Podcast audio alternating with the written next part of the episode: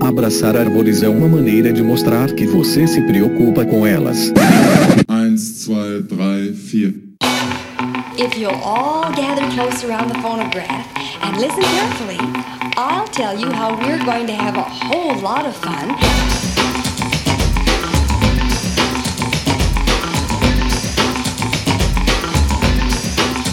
Howdy! Aqui é Fernando Lima e este é o Desabraçando Árvores, um bate-papo sem firula sobre ecologia, conservação, a vida, o universo e tudo mais. E eu estou aqui direto de Atibaia, São Paulo. E hoje, meus caros e minhas caras, nós temos aqui um novo episódio especial, o episódio especial número 7, aonde eu recebo aqui três incríveis pesquisadoras e coordenadoras de projetos do IP Instituto de Pesquisas Ecológicas, para falar sobre um conjunto de iniciativas de conservação na Amazônia, o programa de soluções integradas. E para falar sobre isso, eu estou aqui com ninguém mais, ninguém menos que a nossa querida Cristina Toffoli, direto de Campinas, São Paulo. Olá, pessoal, tudo bom? A Tina, que já participou várias vezes pontualmente aqui no Desabraçando, né? Falando do projeto Monitoramento Participativo da Amazônia. E foi a nossa entrevistada no episódio 2, nos primórdios do Desabraçando, no episódio Antas, Peixe Boi e muita MPB. E não para por aí, porque nós temos também a maravilhosa Ângela Pelim, direto de Curitiba, no Paraná. E aí, Fernando, tudo bom? E aí, pessoal? Prazer estar aqui com vocês. Daí, Daí. A Ângela é membro aqui do nosso conselho secreto do Desabraçando Árvores. E para quem não sabe quem é, visite lá. Foi nossa entrevistada no episódio 46 do Desabraçando. E como se não fosse bastante, nós temos também a maravilhosa Fabiana Prado, direto de Brasília, no Distrito Federal. Olá, Desabraçando. Muito bom, Fernando, Lima, todo mundo que está ouvindo. Muito bom estar aqui com vocês. Direto daqui desse, desse fervor aqui de Brasília. A Fábio também já esteve conosco aqui no primeiro episódio especial, no lançamento da série técnica Diálogos da Conservação, que também teve a participação da Ângela, e do episódio especial número 4, Super Heroínas da Conservação, Mães no Isolamento, que também contou com a participação da Ângela, da Tina e da nossa maravilhosa Miriam Perilli, que vocês conhecem. Então confiram lá, episódio maravilhoso. E, poxa, tá todo mundo freguês aqui, todo mundo de casa. Tudo bom, né? Ficar tudo juntinho de novo. Muito bom.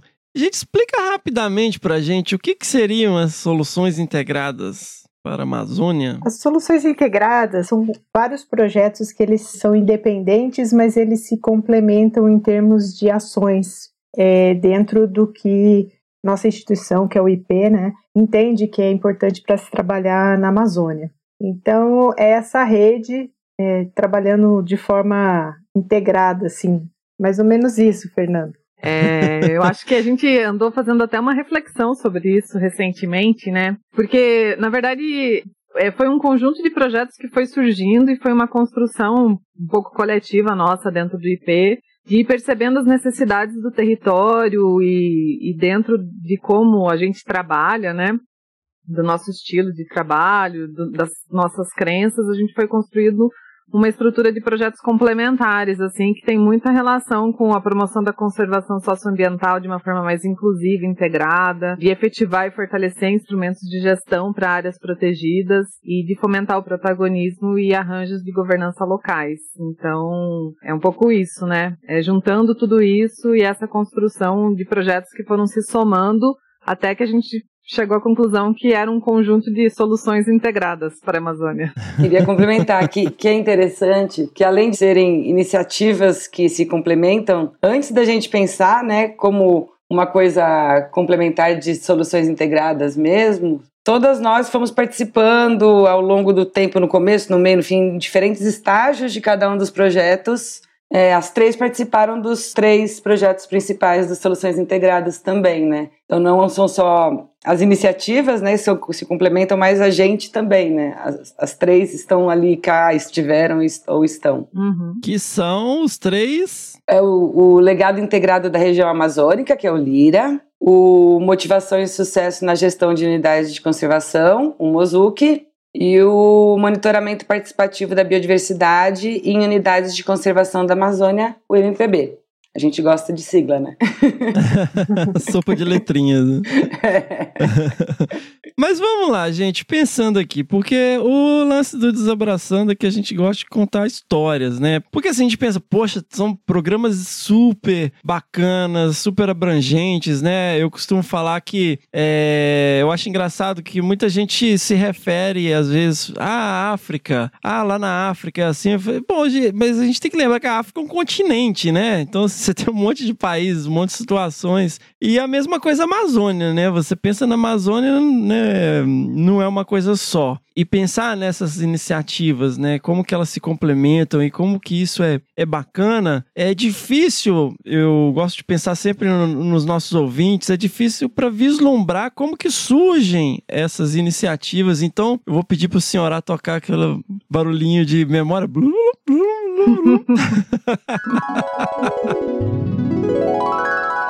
E vamos voltar lá para contar a, a jornada dessas incríveis pesquisadoras, né, dessas atuais coordenadoras de projeto e como que isso começou. E isso está muito relacionado com o nascimento dessa instituição, que é o IP Instituto de Pesquisas Ecológicas, da qual a FAB tem um selinho de patrimônio e foi uma das fundadoras, né, Fábio? Lá no início, em 1992. Ah, eu nunca gosto de falar essa data, Fernando, porque daí eu já tô ficando. Vai me colocando já como um, uma pessoa muito experiente. Acho que o IP traz, né? O IP surge nesse, nesse momento que também é um borbulhar muito interessante, muito legal da nossa história, né? Para quem não conhece o movimento ambientalista, né? Então ele surge em 92, a partir também da da Eco 92, que foi o um marco para a gente. E a gente é, era um grupo de pessoas que queriam salvar o mundo, né?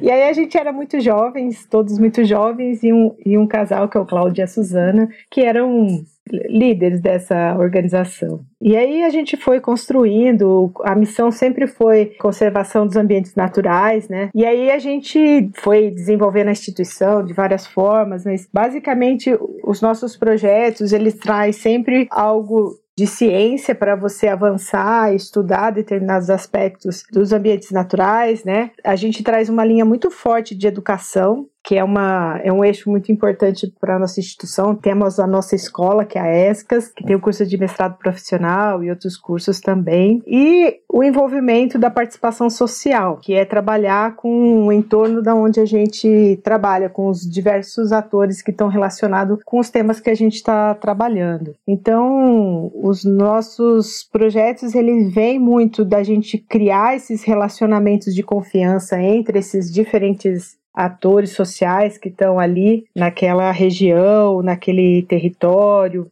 E aí e, e também ouvir dos dois lados, né? Quais são os, os problemas, porque a ideia também é não é ficar apontando os problemas, mas achar soluções.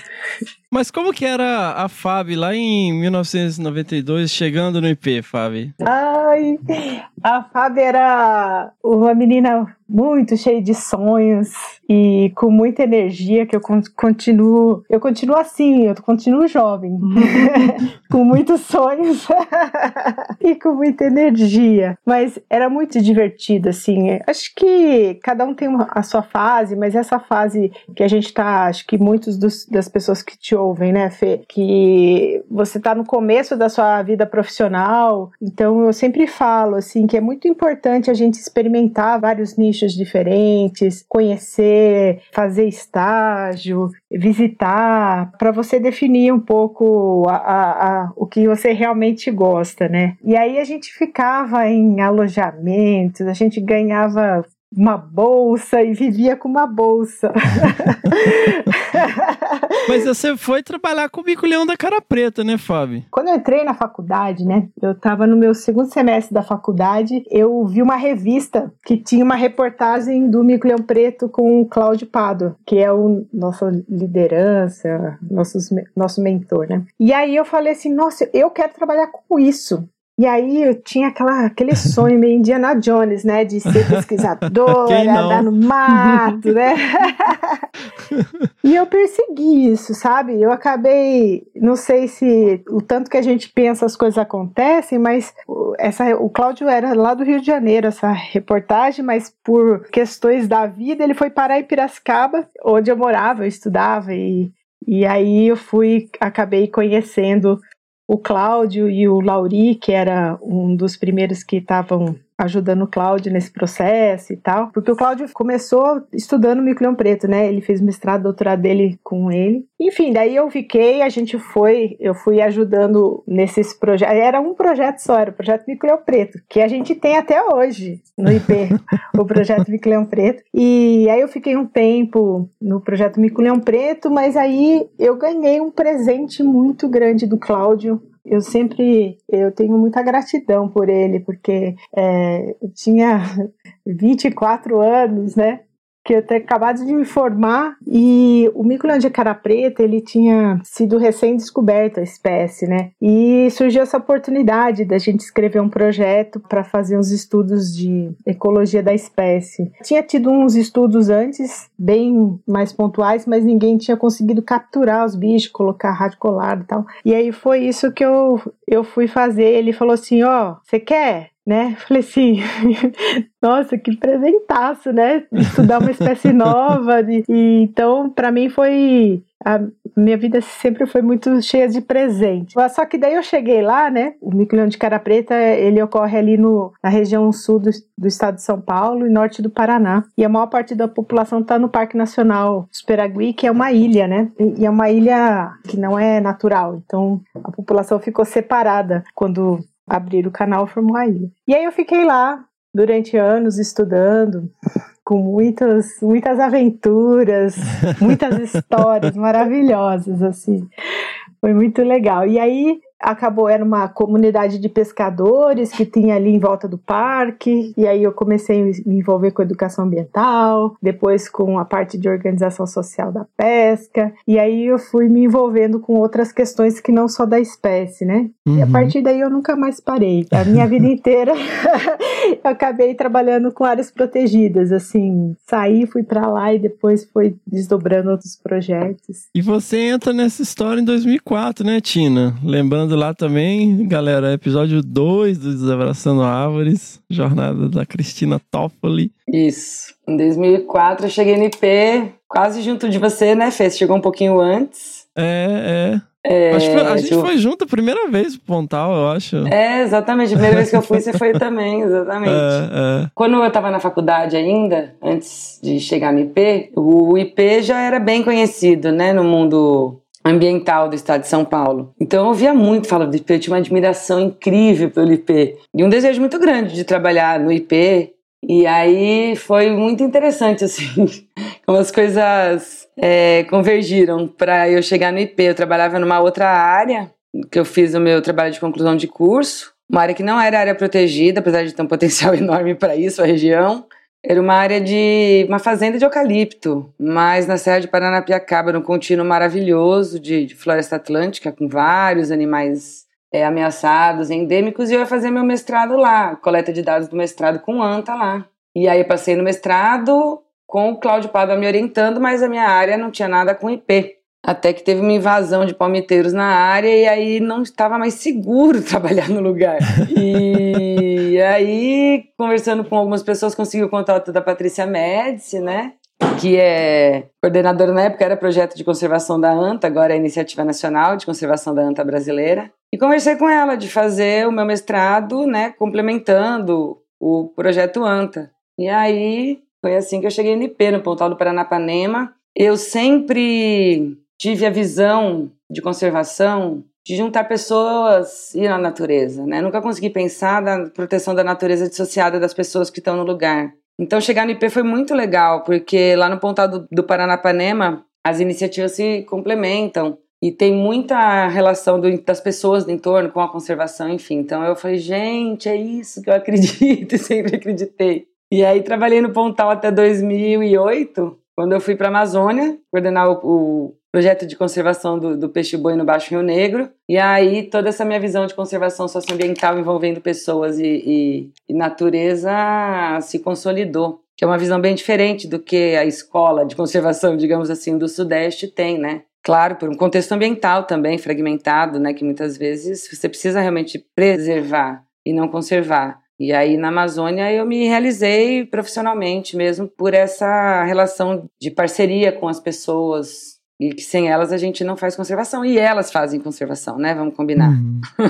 e assim, de uma certa forma, a maioria das pessoas que trabalham com pesquisa acaba tendo algum tipo de relação com unidades de conservação, né? E aí vale um parênteses também, pessoal. Quando a gente fala Pontal, a gente fala ah, Pontal, Pontal do Paranapanema, a gente está se referindo ao extremo oeste do estado de São Paulo, aquele último biquinho ali, que é a bacia hidrográfica do Pontal do Paranapanema, né? O último trecho do rio Paranapanema. E é uma região, né, muito relacionada com a história do IP, Instituto de Pesquisas Ecológicas. E como eu estava falando, assim, a gente acaba tendo uma relação indireta com unidades de conservação, mas é, a Ângela, desde que começou a se interessar pelo meio ambiente, ela tem o pé trabalhando em unidade de conservação, né, Ângela? Tenho. E você já veio com essa pegada de unidade de conservação e até hoje, né? Desde que eu parei de envenenar peixes com mercúrio na faculdade, eu comecei a trabalhar com, com áreas protegidas. Eu comecei numa como estagiária, voluntária numa RPPN da Fundação Boticário Salto Morato e de lá para cá, isso foi ainda, nossa, 99, é, muito tempo já. Mas aí no IP eu fui entrar em 2009, né? Então, 99, 2000, 2009 foi quando eu entrei no IP. E eu entrei no IP por um convite que eu recebi para coordenar um projeto para criação de áreas protegidas ali na região do contínuo da Cantareira. Você participou, né, Fer, também desse projeto? Não, não, nessa época não. Não, na época você não participou, verdade. É. Eu tava enfurnado lá no Mato Grosso do Sul. Verdade. Não tinha nem contato com a civilização, Zé. Verdade. Era o Beto, tava os Betos Uhum. Então, aí eles me convidaram, né? O Eduardo Ditti convidou. Eu estava terminando meu doutorado na USP de São Carlos, com áreas protegidas também, eu fiz a minha tese. E daí, eu, no finalzinho, assim, falaram: olha, você topa fazer um estudo, coordenar um estudo para a criação dessas áreas aqui, mas é um estudo que tem que ser feito em três meses, hein?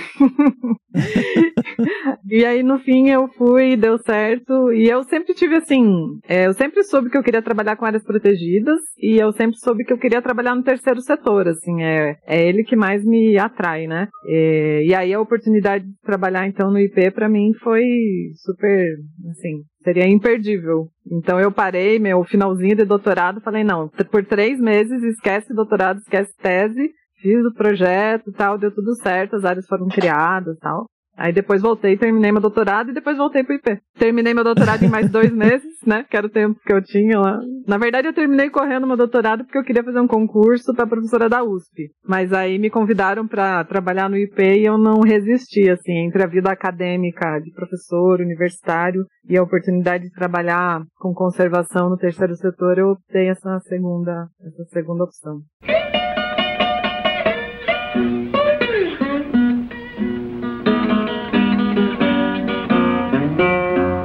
E em 2012 começa a primeira fase do Mozuki. O que, que, que, é esse projeto? Como que ele começou do além, assim? Que, como que surgiu? É, nessa época do, do Mozuki, eu que trabalhava nele. É, aquela coisa que, eu, né, que eu falei que cada momento de um projeto a gente se revezou neles. É, eu, eu Fui convidada para integrar a equipe do Mozuki em 2012, junto com a Caroline, que já não está mais no IP, e o Rafael, Valote. E ele começou a partir de um grupo de trabalho do ICMBio que estava discutindo efetividade na gestão das UCs. E aí, nesse grupo de trabalho, estava é, o pessoal também, do pessoal do IP e gente da Fundação MUR. E aí surgiu a ideia de desenvolver o projeto com financiamento da Fundação MUR para responder três questões principais da gestão, né? A relação das unidades de conservação com o entorno, como que as unidades de conservação podem promover o desenvolvimento local, regional, a questão de, de pessoal nas UCs da Amazônia, a dificuldade de permanência, né, que tem uma rotatividade muito grande de analistas ambientais nas UCs, e a questão da sustentabilidade financeira. Então, essas foram as três questões principais que motivaram o desenvolvimento do projeto ele era bem diferente do que ao longo do tempo ele foi se transformando. Eram mais estudos, né, que a gente foi fazendo. Não, a gente as três pessoas do IP, mas principalmente contratando consultores para analisar melhor essas questões das UCs tanto é, ver boas práticas, né? O que que na visão dos gestores eles estavam fazendo de inovação, além da burocracia que eles são super atolados nelas. E, e também valorizar as boas práticas, né? Que promovam o desenvolvimento local da. Local da região é ótimo, né? Desenvolvimento local na região.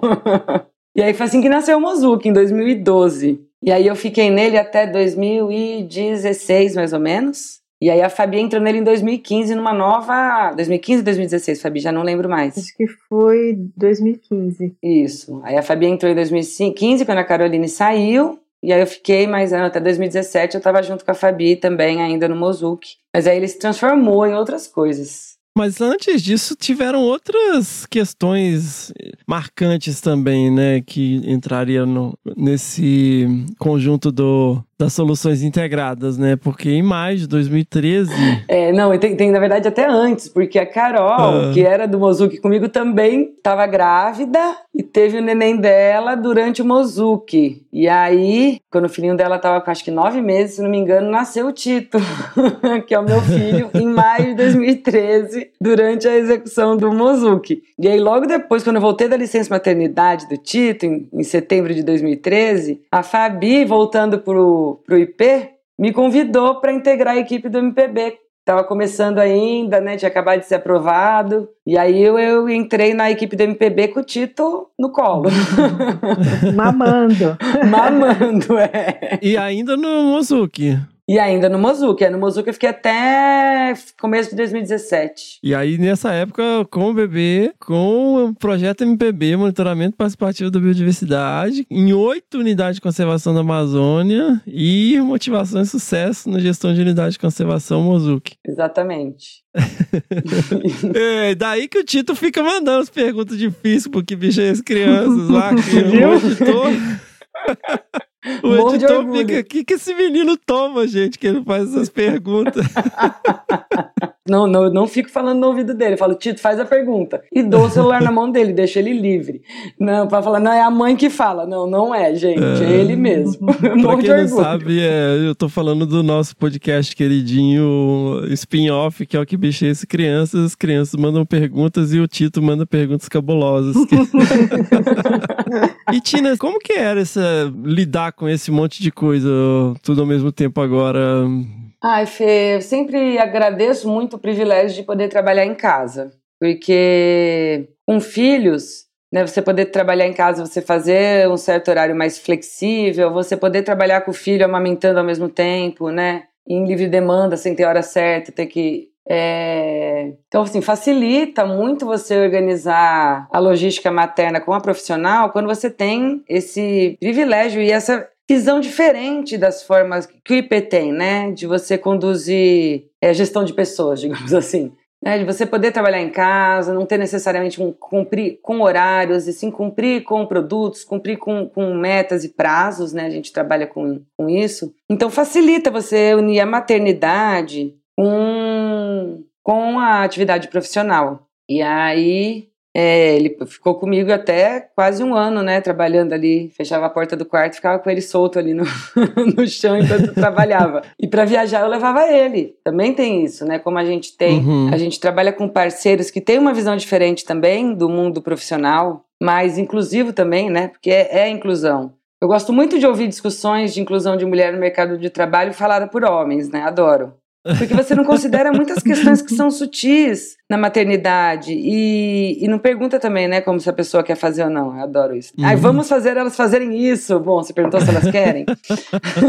Mas ele, não, tem, não são criados espaços, na maioria das vezes, que são realmente é, é, confortáveis para a mãe estar com o bebê. Né? É um mundo ainda muito que tem uma visão ai, antiga, mas eu vou falar isso mesmo, uma visão bem antiga, né, da produtividade, com hora, com, com, com tem que estar tá lá no escritório, enfim. A gente, tá gente, eu vou falar no plural, né? Nós três tivemos esse privilégio, né? De poder trabalhar com os filhos e viajar em muitos dos locais uhum. que a uhum. gente vai em reunião. Pode levar também as crianças, dá para levar, né? É aceito, uhum. digamos assim. Outros não. Então é um privilégio mesmo. E eu gosto de, quando eu tenho a oportunidade de conversar disso com pessoas de outras áreas, sabe? E falar que como é importante a gente criar esse espaço para as mães e para as mulheres e para as Uhum. crianças também, Mas, né? mas ao mesmo tempo, eu acho assim também que exige uma energia e uma disponibilidade da mulher também, porque assim, tem todo esse lado, é importante que tenha esse espaço e essa abertura, mas ao mesmo tempo não é simples e fácil, né?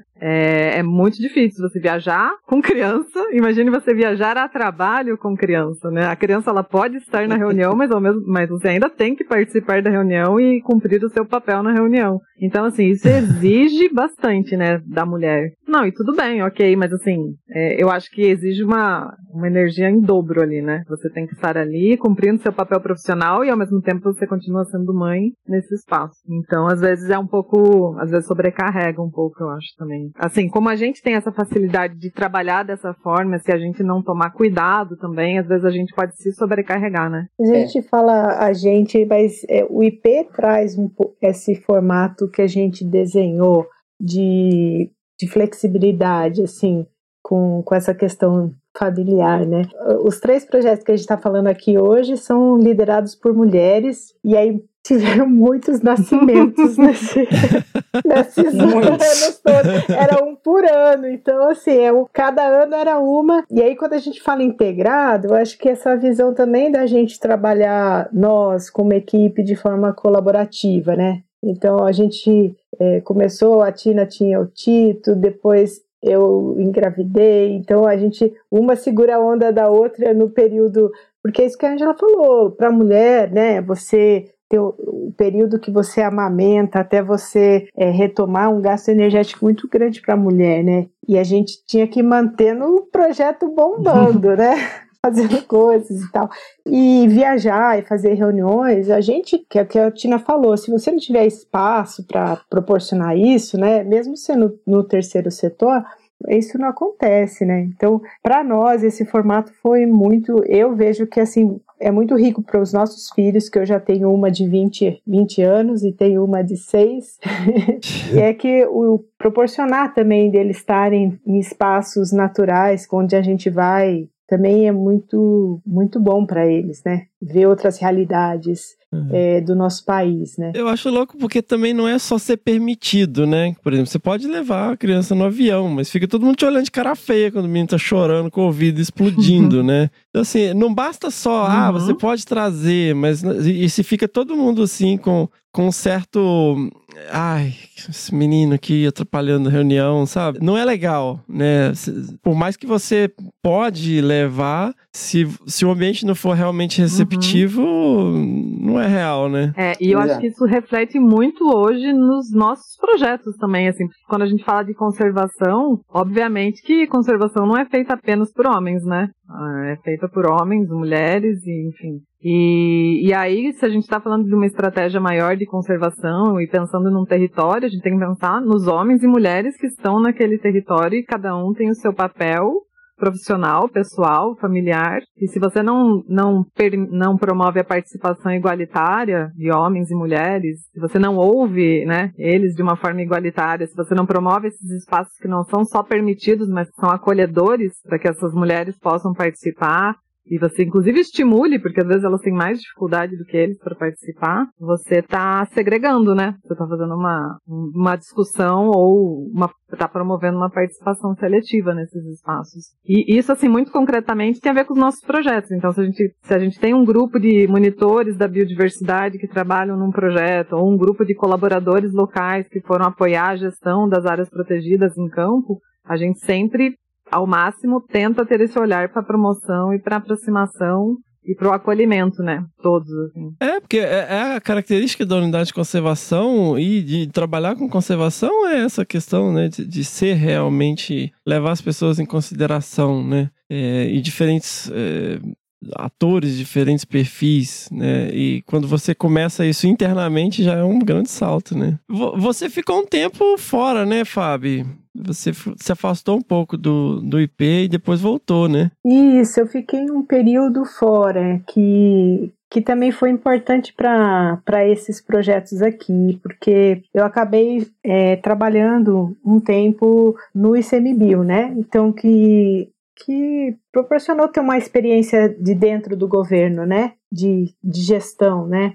E aí, quando eu estava já saindo do ICMBio, eu fiquei um período lá, e aí eu, eu retornei para o IP e aí, nesse período que surgiu o projeto do monitoramento também, né? Então, o Mozuki, ele já acontecia, que a gente, essa fase que a Tina falou, que eram os primeiros estudos, e, e paralelo a isso estava acontecendo o, o início do projeto do monitoramento participativo da biodiversidade, que aí fazia muito link com o ICMBio, né? É, também que a gente acabou desenhando o projeto a partir dessa um pouco dessa relação também com o ICMBio, né? E, e aí eles é, foi se desenvolvendo e o Mozuki e, o MPB também, todos os nossos projetos, na verdade, a gente tem aprendizados e vai, a partir deles, surgindo novas fases com etapas diferentes e o que a gente vai construindo de novo, né? Então, isso que eles vão se modificando e a gente vai mantendo o nome que, que se consolida, né? Então foi um momento muito importante também. Então, porque eu também é, passei a ter esse olhar da gestão, né? Que eu acho que é aquelas perguntas que a Tina trouxe, é, e, e, essa relação das ONGs com o governo, né? Sempre tinha embate muito grande, porque os projetos chegavam prontos ou não tinha essa necess... não, não acolhia as necessidades. Então, dentro dessa nossa perspectiva também de construir algo mais redondo, mais junto, né? A gente passou a, a entender qual era a necessidade que, que aquela instituição tinha para determinado tema, né? No caso, o monitoramento e a gente desenhou o projeto alinhando isso, também trazendo, é, claro, com as coisas que a gente acredita também de fazer. E aí isso alinhava e fluía muito bem, isso foi muito legal, porque primeiro que fortalece a instituição pública, porque é isso que a Tina trouxe do, dos gargalos que se tem para a gestão do, pública, né? Falta de gente, então acaba se somando. Então foi um período bem, bem legal, assim. E aí a gente tem essas transições, né? Começa o, o Mozuki na fase 2, Ângela já no Rio de Janeiro. Eu não tô rendendo muito, Ângela, que sei, a gente já fez uma grande jornada, né? já. Super heroína da conservação. menos, menos. E aí começa, né? Um, uma segunda fase do, do Mozuki, já mais madura. Começam os seminários, as boas práticas para as unidades de conservação, o monitoramento participativo está começando com as construções, os protocolos, período super intenso. Como que era a dinâmica de trabalho de vocês nessa época? Quase sempre pela internet, porque eu estava em Manaus nessa época e, e, a Fabi em Brasília, e aí a gente trabalhava junto nos dois projetos. Ah, e teve a licença maternidade da Fabi, né? Porque quando começou o MPB também a Fabi engravidou. E aí em, no comecinho, quando as coisas estavam começando a andar do MPB, nasceu a, a Sofia. E, e aí é, aí eu, eu, fiquei, né, cobri, cobri a Fabi e depois ela de novo me cobriu mais pra frente, mas a gente vai chegar lá depois. Então era assim, a gente trabalhava muito pela internet, bastante, né, como em home office, como é, tá todo mundo vivendo essa realidade agora, mas a gente sempre teve essa realidade, a gente às vezes passava dois, três dias direto pelo Skype ainda, né, Fabi? Ela com, é. com a Sofia no colo, eu com o Tito no colo. E indo a Brasília, né? Eu ia bastante a Brasília também, pra gente ter reuniões presenciais, se encontrar, celebrar, que é bom também, né? Mas era uma, uma, uma dinâmica bem home office mesmo, bem virtual, né? A gente trabalhava quase sempre virtualmente com as crianças penduradas. e esse período eu acabei, então, foi um período também de transição do Mozu, que, que daí eu acabei ficando com os dois projetos. Dois projetos e um filho. Quer três. dizer, eu tenho três filhos, né? Com três filhos. e, um, e uma filha pequena. A caçula, né? Vamos.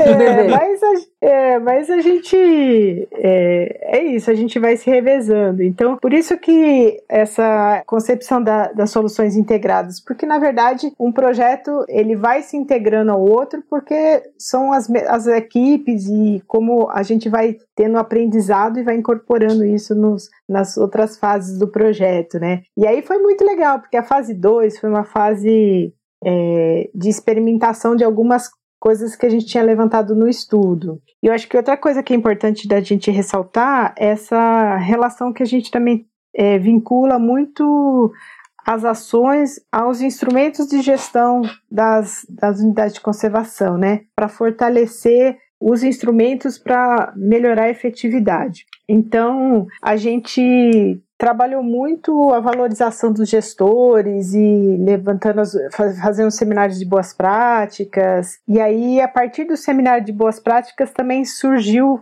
novas novas perguntas ou novas, como o caso do voluntariado, que, que surgiu a partir da, de uma boa prática dentro do seminário e que ele virou parte do, do projeto na fase 3. E aí, nessa fase 3, a Ângela se incorpora no, no Mozuki, né? Ela já estava no, no IP, em outro projeto, e a gente puxou a Ângela para a Amazônia. É. Aí começam e... mais minhas experiências amazônicas. Mas assim, eu, eu queria reforçar isso que a Fábio trouxe, porque eu acho que é um ponto bem importante. Quando ela fala dessa experiência dela no ICMBio e de tudo que isso trouxe, eu acho que isso é, traz um ganho muito grande pro, pro, pro nosso grupo, para os nossos projetos, porque é, eu também tive uma experiência no setor público por um tempo, no Mato Grosso do Sul, e, e você entender como o público funciona, né, como o governo funciona, ele tem uma dinâmica própria. E não é julgar se é melhor ou pior, ela é diferente, ela é uma dinâmica dela, ela tem uma velocidade diferente, ela tem, né, ela é motivada ali por é, tem um, um, né, engrenagens ali que fazem né, isso tudo funcionar. E você conhecer isso, entender como isso funciona, para você fazer um projeto de conservação que envolve o governo, porque as unidades de conservação públicas, né? Claro, a gente tem muita unidade de conservação privada, as RPPNs, mas são áreas pequenas. E a gente tem as áreas privadas que são super importantes, reservas legais e APPs, mas quando a gente está falando de área protegida, a gente está falando predominantemente de público. E se você quer fazer conservação, você tem que saber, então, dialogar e construir com o setor público. E em alguns, assim, às vezes o, o, o terceiro setor tem um pouco de dificuldade nesses relacionamentos, né? Terceiro setor, com o setor privado, com o setor público. E você conseguir dialogar e construir com esses setores, então faz toda a diferença, porque eu acho que é, a partir do momento que a gente começou a ter mais experiência, é, ter um, um, entender esses processos todos e conseguir dialogar, né, e criar relacionamentos de confiança, porque eu acho que é muito isso também os nossos projetos. Quando a gente olha e hoje chama eles de soluções integradas, é porque realmente eles foram se integrando, porque todos eles foram trazendo aprendizados e em cada um deles foram criados relacionamentos. E isso tudo foi crescendo e se fortalecendo. Então, os projetos que foram vindo depois, eles foram agregando esses aprendizados e esses relacionamentos, né? É, desse passado e, e foram crescendo e a gente foi tendo espaço, criando confiança, confiança entre nós e confiança dos parceiros, né? A, nós nos parceiros e os parceiros na gente. Então, é um processo assim muito. É, esses três projetos, principalmente, que têm trabalhado muito no, setor, no âmbito das unidades de conservação federais, algumas estaduais também, mas a gente vê que isso cresce muito, né? Esse, esse relacionamento e essa confiança. Isso é super importante para dar certo, né? Eu tô tentando, de alguma maneira, tentar mostrar para quem tá ouvindo a gente assim, o esforço hercúleo que é cada uma dessas etapas porque a gente falando assim, cada evento desses, cada reunião, cada né, oficina, do ponto de vista logístico, é um pesadelo logístico, né? E assim, o, a equipe não são só, é, só os coordenadores, né? tem um, uma equipe enorme por trás, fazendo um monte de coisas, com diferentes perfis né, com, di com diferentes formas de, de falar, porque essa confiança que você está mencionando também, né, Angela, é construída através das uhum. entregas, né? Tipo, você está entregando o que foi prometido, os relatórios, os produtos, uh, né, é, uh, os workshops, as oficinas, os treinamentos, tudo uh, é uma confiança que é construída, né? E é tão difícil de vislumbrar a intensidade do que que vocês fazem, assim, que eu. ao mesmo tempo, assim, é muito admirável e eu fico tentando trazer, né, através dessas falas, como que é essa dinâmica, essa logística. Sei lá, vamos falar aqui de um, de um seminário, né, ou, ou podemos falar do, do, do, Seminário Internacional do Monitoramento, ou do início da construção do, dos protocolos, né, ou do início da fase 2 do Mozuki. Como que...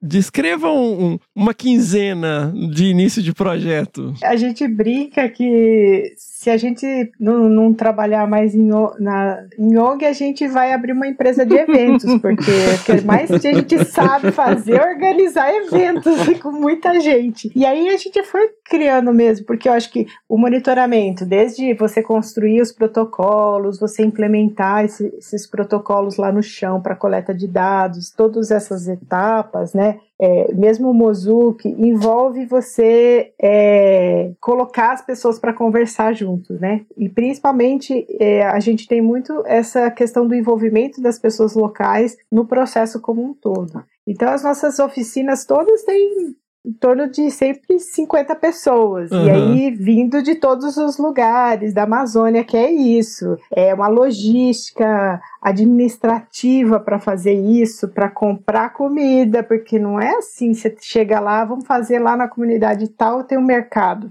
É comprar o combustível, é comprar o, o rancho, aí não tem nota fiscal, aquela coisa toda, que é, é bem trabalhoso organizar cada evento, né? E, e os seminários e, e os eventos um pouco mais que a gente constrói, que a gente tem, a gente chama de oficina algo que a gente está construindo ali e os seminários são momentos mais de discussões e reflexões e tudo mais, né? Os seminários são maiores, né? E aí a gente expande, sai do local e vem para um regional ou nacional, assim. o último, ó, o, o para vocês terem uma ideia, o, o seminário de boas práticas, acho que ele começou ele começou com 50 pessoas, depois, me ajude, Ângela, os números. Acho que o segundo tinha cento é, e poucas assim. pessoas e o terceiro Isso. tinha quase 300. A gente foi 2014 foi o primeiro, 2017 foi o terceiro. E daí, e 300, assim, pessoas de todo o Brasil, gestores de unidades de conservação do Brasil todo, daí das diferentes esferas, que a gente foi expandindo, né? O primeiro era só federal, e aí no, no último já tinha casos estaduais, e tinha parceiros também junto. E daí a gente já quer fazer também uma feirinha para oportunizar que as pessoas das comunidades levem seus produtos e apresentem os produtos e as outras pessoas possam conhecer. e daí a gente quer levar uma pessoa que leve um pouco de cultura e, e, e música e arte, e já, já arruma um cantor e já. Então, assim, a gente organiza, não é um evento. É, isso tudo sem falar nos dias, né? Nos longos dias de planejamento da parte técnica do seminário, né? Aí tudo isso, assim, é o é a cereja do bolo, né? Os cantores, as feirinhas e tudo isso é a cereja do bolo. Mas é muitos dias planejando e a gente tem a sorte, eu acho que temos que citar aqui a nossa querida Neluce, né? Que é uma pessoa também que é, é nossa é nossa companheira aí no Soluções Integradas e ela é uma ela é a facilitadora de, de oficinas e seminários mais fantástica que eu conheço. Então ela traz aí uma experiência e um conhecimento pra gente que eu acho que é, elevou também, facilitou a nossa vida, né? Em relação a tudo isso que a gente tem trabalhado de promover a participação. Porque não é só levar as pessoas, é ouvir, né? É fazer com que todos tenham o mesmo espaço para fala, né? E isso é o mais difícil, né? Exato. E isso tem que começar do planejamento, né? Porque uma coisa é o, discurso, né? O, conceitual, mas quando você vai para a prática, parece que a gente está falando óbvio, mas você construir espaços de realmente de discussão, que você tem empatia, que você escute as pessoas, você tem que ter ferramentas que proporcionem isso também. Então você tem que pensar é, formatos. O formato para nós é o. Isso a gente aprendeu muito, né? É isso. A Nelúcia é a nossa. Ela é excepcional. E pensar o formato é, é, a, é assim. Se a gente errar no uhum. formato, desanda. Então a gente foi aprendendo também, né? Com, com, com to, todos esses eventos e e pensar num evento que você tem gestor, pesquisador e o comunitário que tem linguagens diferentes, isso é outro ponto que a gente sempre se preocupou nos nossos eventos e oficinas, é a linguagem, né? Proporcionar que eles também tenham acesso àquela informação para poder participar, né? Sensacional!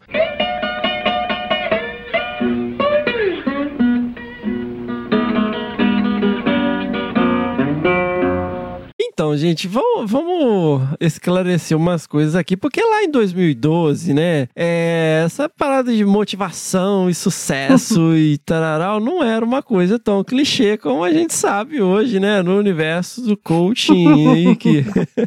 Explica pra gente, assim, o que que é um projeto de motivação e sucesso nas unidades de conservação hoje? Então, Fê, como a Tina trouxe lá no início, o projeto Mozuki, né, motivação e sucesso na gestão de unidades de conservação, ele teve três perguntas centrais, assim, que foram norteadoras das reflexões que foram feitas, né, que era a questão de como as unidades podem, então, é, incentivar o desenvolvimento local, né, regional, é, mais autonomia financeira, sustentabilidade financeira das unidades de conservação e é, como ampliar os recursos humanos, né, nas unidades de conservação. É, e esse nome, motivação e sucesso na gestão de unidades de conservação, vinha muito assim da ideia de que o gestor, né, é, é da motivação do gestor que vem o sucesso da gestão, né, vinha um pouco desse conceito assim que estava por trás disso.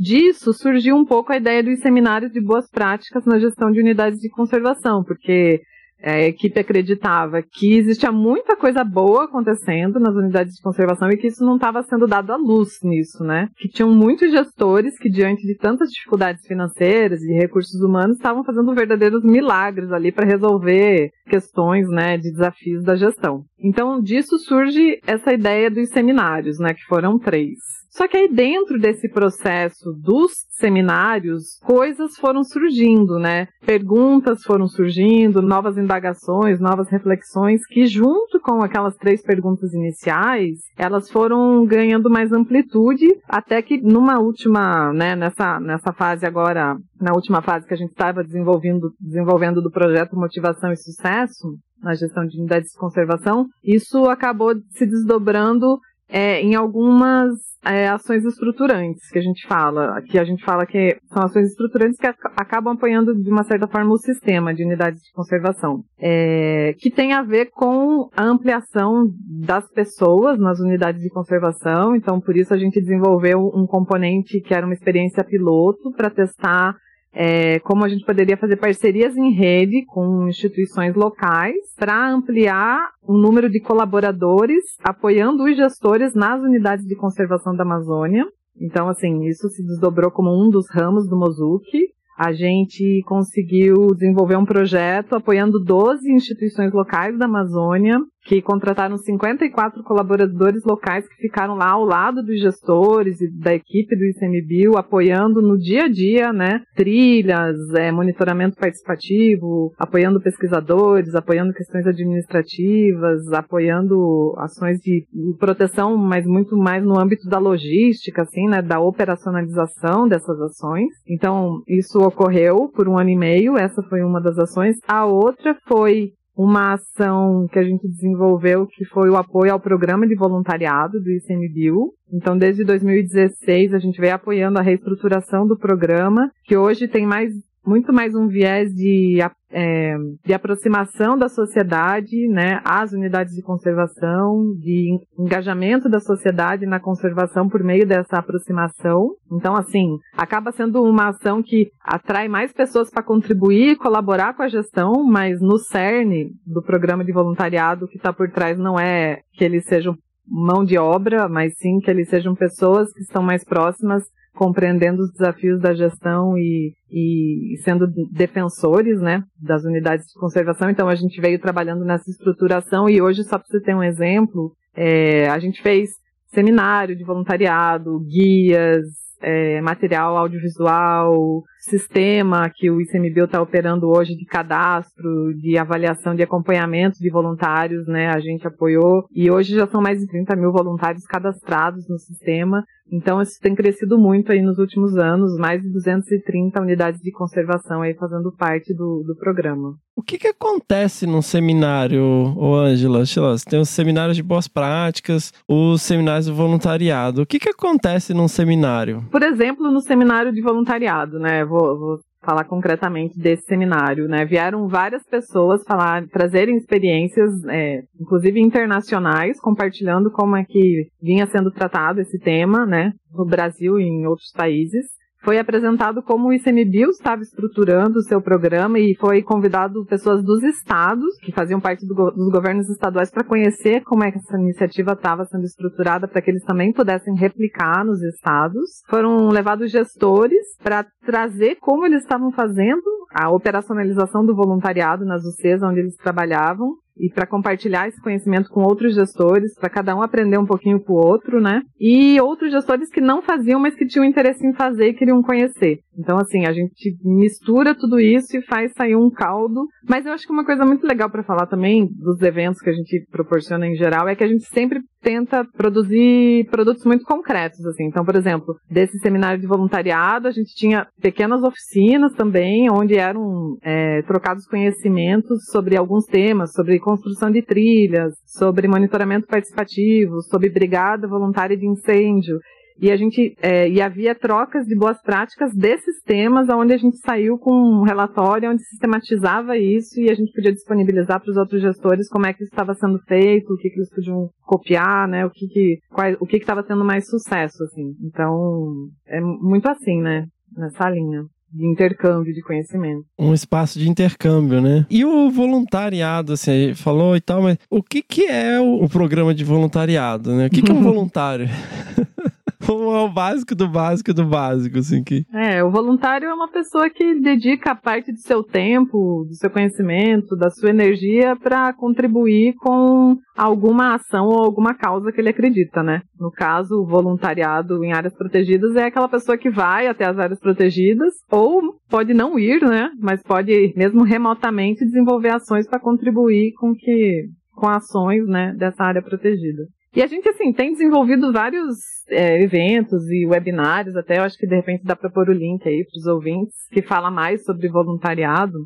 Opa, link no post. É, e que fala muito, assim, desse viés do voluntário e dos benefícios, né? Porque o voluntariado, ele traz benefícios para o voluntário, que aprende muito, que leva, que tem uma experiência incrível numa área protegida, que tem uma experiência profissional e pessoal, ele ele traz um benefício para a área protegida, que tem ali um reforço né, de, de pessoas apoiando, mas também de pessoas que acreditam na causa e estão ali dispostas a defender e, e, a, e a disseminar né, a importância da conservação e da unidade de conservação. E é importante para todo o sistema, né, para o sistema como um todo, porque um voluntário que conhece e apoia uma unidade provavelmente vai apoiar outras, né, num caso em que elas precisem. Eu acho que é benefícios para todo mundo. Sensacional! E aí, ao mesmo tempo, a gente tem a ampliação e regionalização do monitoramento participativo para a biodiversidade, que pula de 8 para 17 unidades de conservação, o que na Amazônia provavelmente representa metade da Europa, em termos de tamanho, né, Tina? Ah, eu nem sei te dizer, Fê, na verdade. eu precisaria ver isso. Eu sei que sei lá, tem unidade que a gente trabalha que tem 3 milhões de hectares, uma delas, a outra tem 2 uhum. milhões de hectares, né? Não sei quantas, não sei, olha, mas é um bom cálculo pra gente pensar quantas Europas, quanto da Europa a gente trabalha. Se ao, menos, se ao menos tivesse alguém fazendo o SIG do projeto, né, gente? Pois é, né? Quem será que pode fazer isso, né? Quem que será que é responsável por isso, meu Deus? então, mas como que come... vem essa ampliação, assim? O projeto começa no final de 2013, né? E de fato, realmente no chão, comecinho de 2014. A ideia é apoiar a implementação do Programa Nacional de Monitoramento da Biodiversidade do ICMBio, que é o programa Monitora. Então, com esse olhar e com esse cuidado da participação social no monitoramento. E aí tem alguns alvos que são monitorados em várias unidades, em mais de um bioma, né? Então tem alguns alvos padronizados para várias unidades de conservação que têm uma resposta muito pensada, né? Quando, ele, quando foram feitos para avaliar a efetividade da gestão para a conservação da biodiversidade e também algumas coisas de alguns deles avaliam mudanças climáticas e influência disso na conservação. Só que a gente percebeu que tem algumas demandas locais de monitoramento. Né? Pensando no envolvimento das comunidades, você trazer de cima para baixo um protocolo, uma metodologia de monitoramento com alvos identificados e, e, e metodologia já feita, é participação. E que as respostas e os anseios da comunidade, da, da, não só da comunidade tradicional, mas dos parceiros locais também. E aí, lá em 2014, né, que a gente até mencionou, a gente fez a identificação de alvos é, do monitoramento complementar, que a gente chama, que são alvos de monitoramento que tem uma resposta para a gestão local. O que, que, é um alvo, Tina? Um alvo uhum. de biodiversidade é o quê? Vai monitorar? Um alvo, que, o alvo, pum, igual a flecha, quer acertar o alvo. O que, que a gente quer monitorar? Então, pensando na gestão da unidade, da efetividade dela, como também recursos que são utilizados pelas comunidades. Então, lá atrás, em 2014, a gente pensou em cinco alvos complementares que a gente construiu, os protocolos, os alvos não foi a gente que pensou, né? A comunidade, foram os parceiros locais que identificaram cada uma das UCs. E aí um pesquisador especialista identificou. E aí ao longo da implementação do projeto, ao longo de 2014, 2015, a gente percebeu que tinha alguns desses alvos que tinham um potencial de serem implementados em mais unidades de conservação, porque eles são utilizados em vários, né? Então eles têm, teriam uma resposta regional e não só local. E aí teve a oportunidade de mandar uma proposta para um edital da USAID, que é a agência norte-americana de desenvolvimento internacional, que aí a gente pensou, junto com o ICMBio, em fazer essa regionalização do monitoramento complementar, né? Então, pensar na ampliação de alguns dos alvos para ter uma resposta regional deles e não só local. E aí o projeto foi ampliado, né, de 8 unidades, passou para 17 unidades, né, gigante. E aí ampliou também, é, algumas das metodologias foram adaptadas para um contexto regional, que é o caso da castanha da Amazônia e de quelônios. Quelônios não é comercializado, né? não é um recurso vendido, mas é um recurso que é importante tanto para a sobrevivência, subsistência das comunidades, como também tem uma questão cultural de uso desse recurso. Né? Então ele foi também pensado um, um, um protocolo mais amplo, né? mais que não, tenha, não, tenha, não tivesse uma resposta específica para a unidade que ele foi pensado, mas sim para várias. E aí a gente pensou em mais alguns também, no caso do Pirarucu, que a gente fez também desenvolver o protocolo, o auto monitoramento da pesca, que nada mais é do que os próprios pescadores monitorarem o que eles estão pescando, e um outro protocolo mais científico mesmo, que a gente apoiou o desenvolvimento, mas que não tem participação social de moradores, que é o de igarapés, que mede, vê peixinhos pequenininhos dos igarapés. Igarapés, para quem não sabe, são os rios menores na Amazônia, né? Eles chamam de igarapé. Rio é uma coisa enorme, quase um mar, para um contexto fora da Amazônia seria um mar. E o que a gente chama de rio em quase toda a, fora da Amazônia são os igarapés da Amazônia. então, e aí vê assim parâmetros de, de característica da água, né, do ambiente, peixinhos pequenininhos desses igarapés de riachos, né? E libélulas, que é um indicador também ambiental, que esse não tem um, um apoio nosso na implementação, mas do IP, né, mas teve apoio na, no desenvolvimento. E aí saiu a proposta da USAID foi aceita. Em junho, 20 de junho de 2016, a gente assinou o contrato com a USAID, Fabi na coordenação geral. E dia 1 de julho nasceu meu segundo filho. então assinou o contrato, saí de licença maternidade de novo. A gente faz revezamento de filhos, né? É, exatamente. Ainda e bem. a Estela também nasceu nesse meio aqui, né? Porque é uma escadinha, um por ano. É uma escadinha. Estelinha é a É, filha da de Ângela, gente. 2015. Tito, Sofia, Estela, Caí. Exatamente. É assim. E ainda tem a Jolie, né? Que no, no MPB, Ah, é, a a Poli, que trabalha na, na coordenação muito pensando, voltado para essa parte de envolvimento comunitário, é, eu saí da licença maternidade no dia 1 de novembro, né? No dia 26 de outubro, 27 de outubro, final de outubro, nasceu a filha da Poli, a Jolie. Ela entrou na licença, eu voltei, assim, tudo cronometrado, sem querer. E, mas nessa época, vocês já. eh, eh, Assim, ele sempre teve essa integração e tal, mas já era pensado como uma coisa. Eu tô tentando achar um sinônimo aqui pra integração, mas já era uma coisa conjunta, assim, né? Eu acho que muito é, amarrado por você, né, Fábio? Trazendo todo mundo junto e tal, dentro dos diferentes projetos e iniciativas. Já era pensado dessa maneira? Então, na verdade, o, o Mozuki foi um grande elo entre os, os três projetos, né? O, o, o monitoramento ele iniciou com isso e dentro do Mozuki a gente também teve momentos que a gente fazia essa conexão também com o monitoramento, do tipo, ah, é, quais áreas que é importante trabalhar com voluntariado que pode usar para o monitoramento, né? Então a gente sempre fazia essas conexões. A gente fala muito a, a visão, assim, é muito a gente trabalha os projetos em dois níveis. Um, um nível mais sistêmico que a gente trabalha com a instituição implementadora, né, o ICMBio e tal, e lá no chão, né, com, direto ali nas unidades. Então, assim, a ideia era sempre trabalhar expandindo esse, esse número de unidades, quanto mais a gente conseguisse trabalhar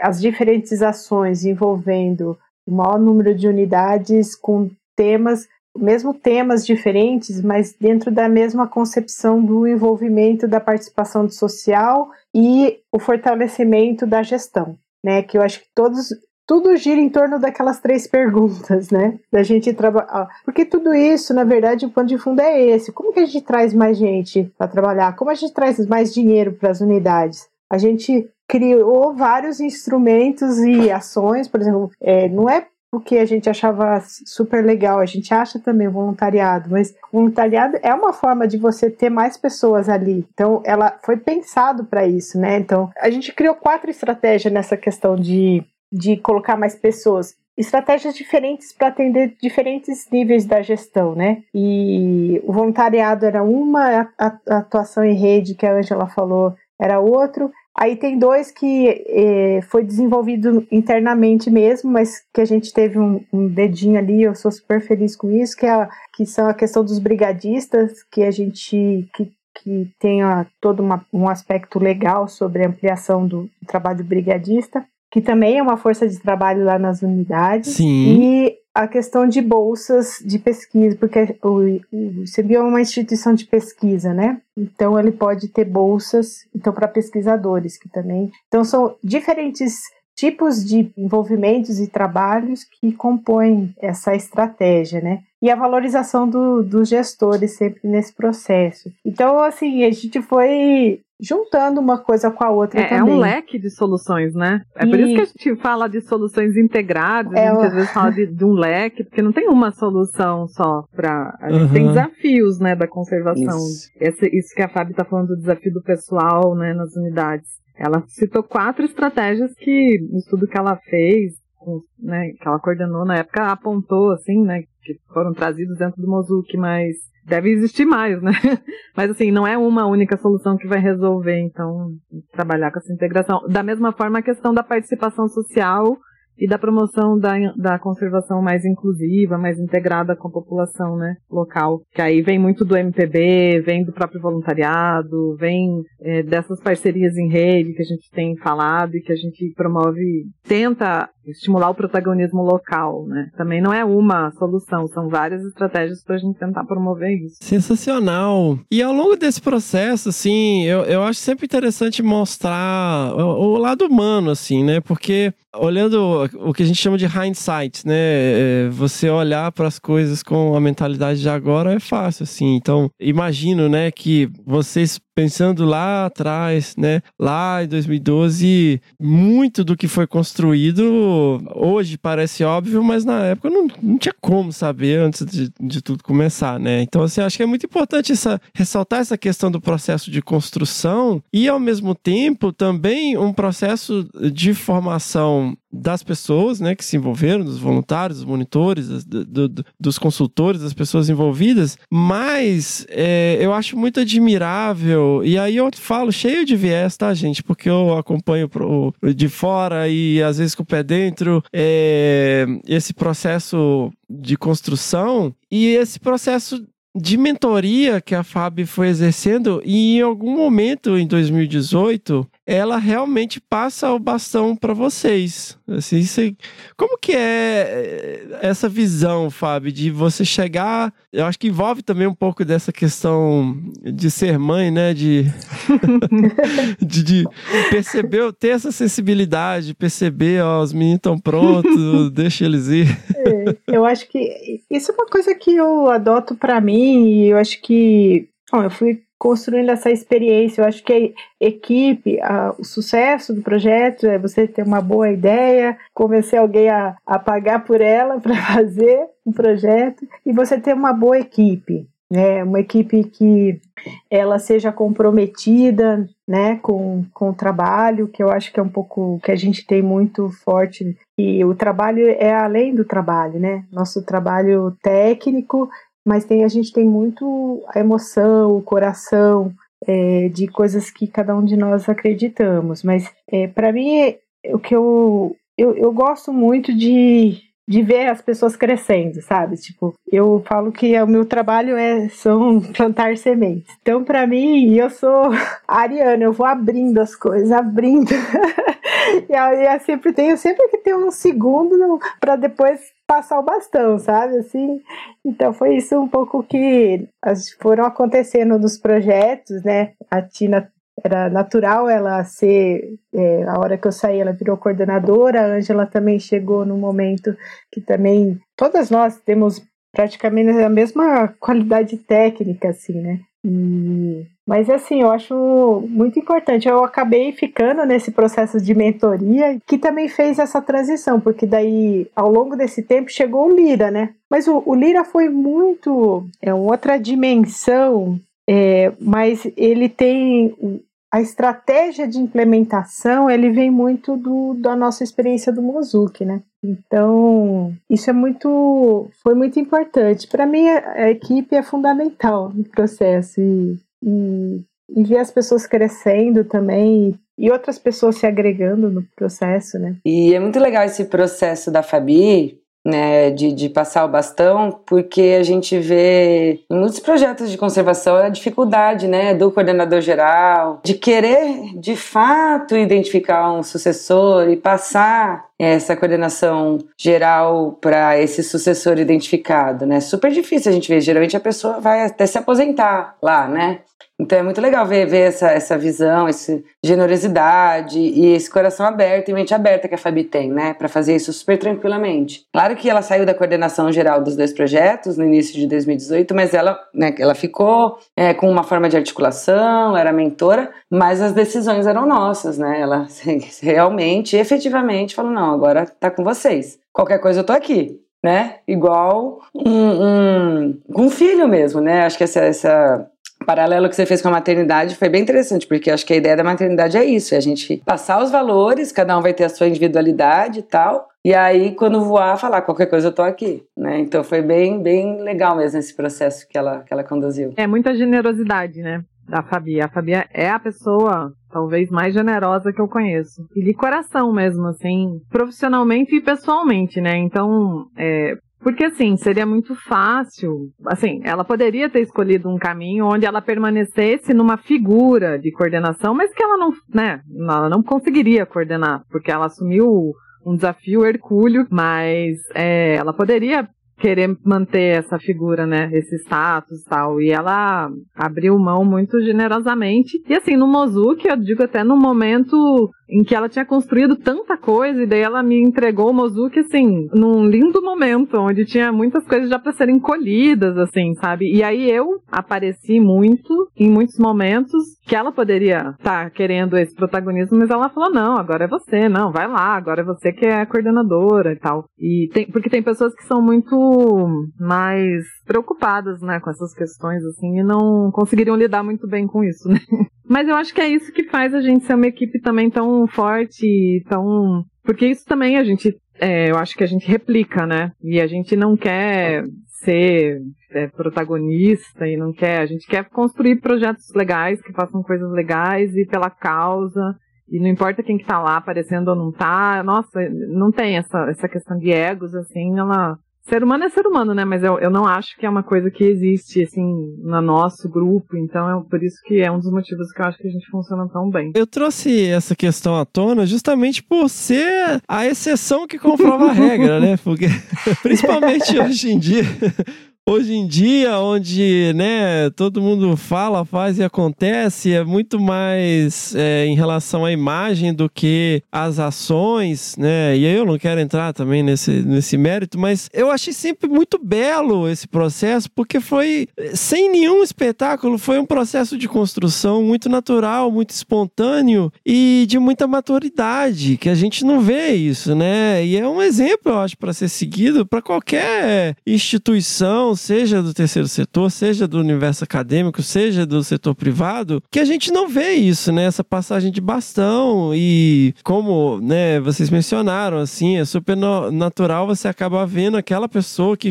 não larga o osso, que fica lá, eu sou coordenador, eu sou, eu, eu, eu tenho que ser comunicado de tudo, porque até hoje eu não achei um mini-mim que é idêntico a mim, que pensa como eu e faz que como eu. Que não me contraria em nada, né? Isso é uma coisa muito legal nossa, né? É. Eu acho que vocês podem comentar. Assim. Mas que a gente é bem diferente, né? É. E a gente se dá tão bem, assim. A gente é muito diferente. É, isso é muito legal, mas a gente tem um alinhamento muito bom, assim. Porque eu acho que tem. É, eu acho que é isso, é a relação que a gente constrói, né? de, de confiança. E às vezes a gente pensa uma coisa, a gente já, já, já sei que a Angela vai falar, a gente, ah, isso aí mesmo, já vai, atina assim. A gente tem super conexão e somos muito, muito diferentes uma da outra.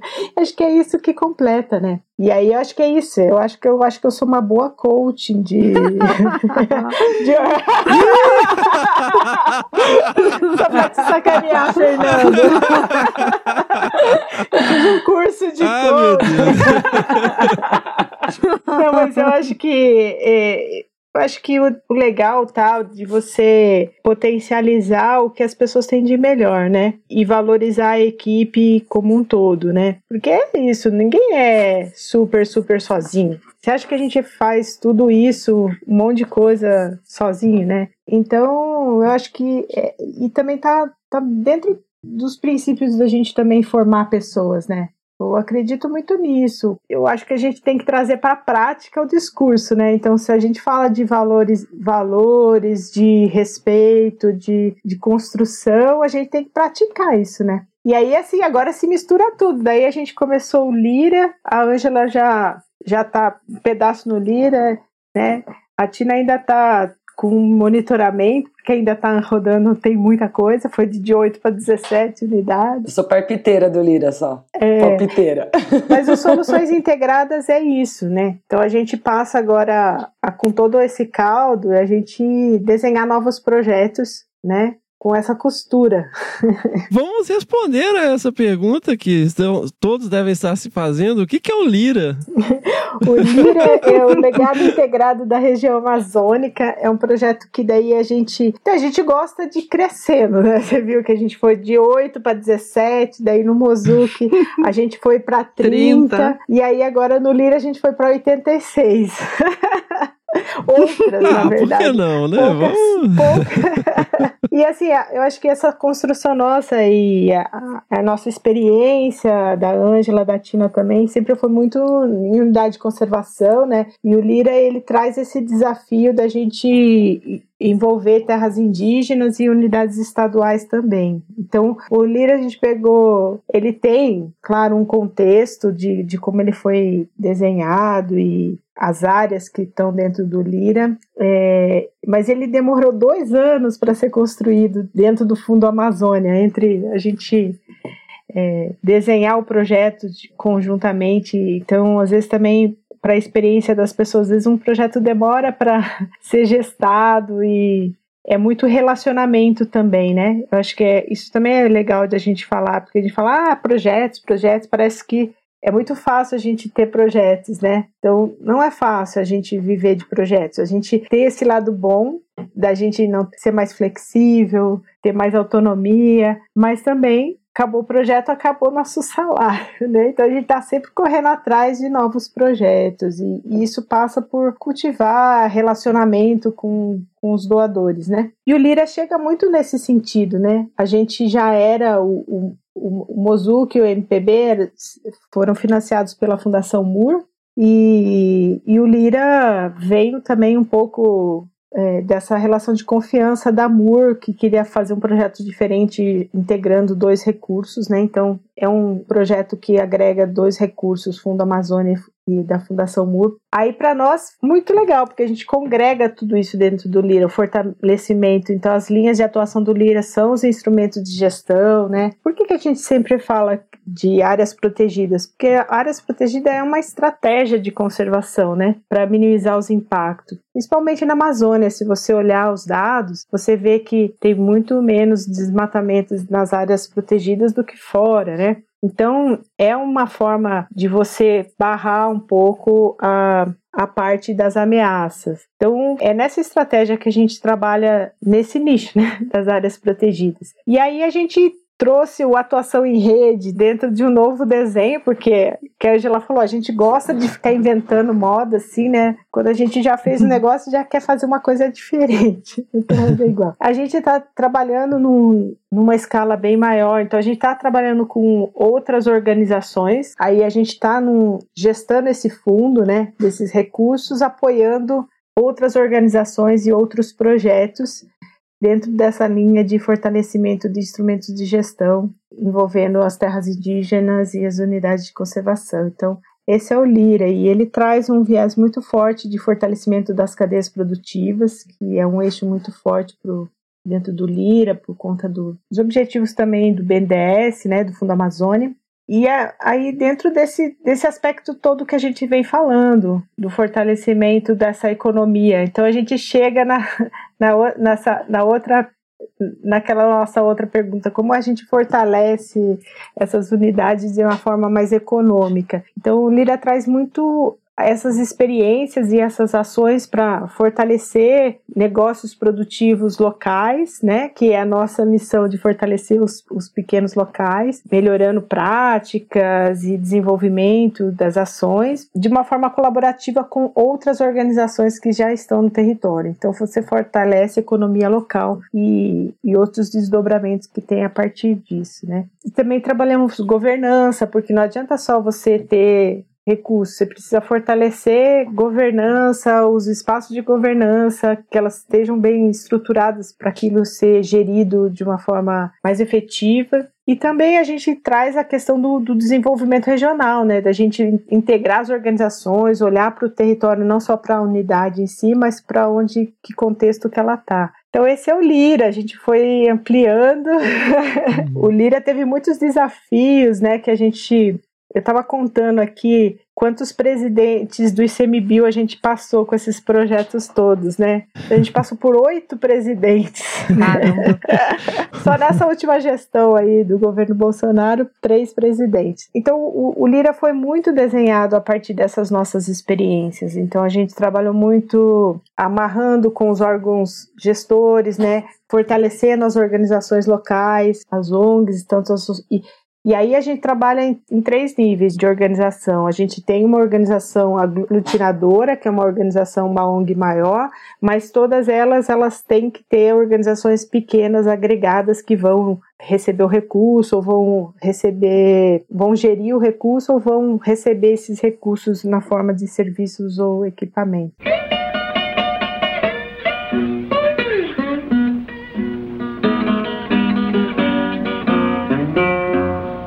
A gente falou muito sobre projetos e tal, né? A gente, o projeto o Mozuki, MPB, né? A gente aqui no podcast, de maneira geral, está sempre falando projeto de pesquisa, projeto de conservação, projeto disso, projeto daquilo. Então, um projeto, é, você estabelece ali né, o que, que você vai fazer, justificativa, em quanto tempo, né? Você tem um cronograma, você tem um orçamento, tudo bonitinho, você tem os relatórios, ele pode ser no fim do projeto, pode ter relatório trimestral, semestral, você presta contas, né? E, e quando diz você presta contas, né? Eu já tive projeto que teve 50 centavos centavos que apareceu na conta do banco, o gerente não sabia explicar de onde saiu aqueles 50 centavos, ele apareceu lá na conta, a gente teve que é, entrar em contato com a agência central em São Paulo, porque o, o, projeto ficou paralisado, porque a minha prestação de contas estava parada por causa de 50 centavos que não conseguia ser explicado. Né? Então, assim, é muito rigoroso esses processos, né? E é muito sério, gente, é, a forma que isso é conduzido. E ao mesmo tempo, né, a gente tá falando dos projetos, projetos, projetos. E aí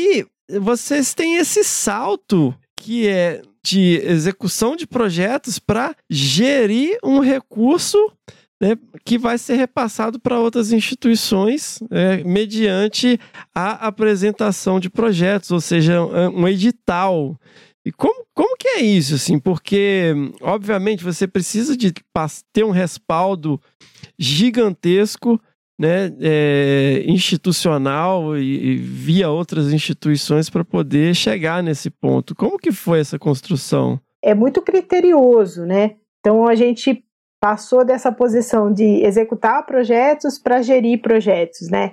E gerir projetos implica de você acompanhar e também de você ter auditorias. Então, todos os projetos, tanto do IP como esses projetos que, que o Lira vai apoiar, eles vão passar por processo de auditoria externa.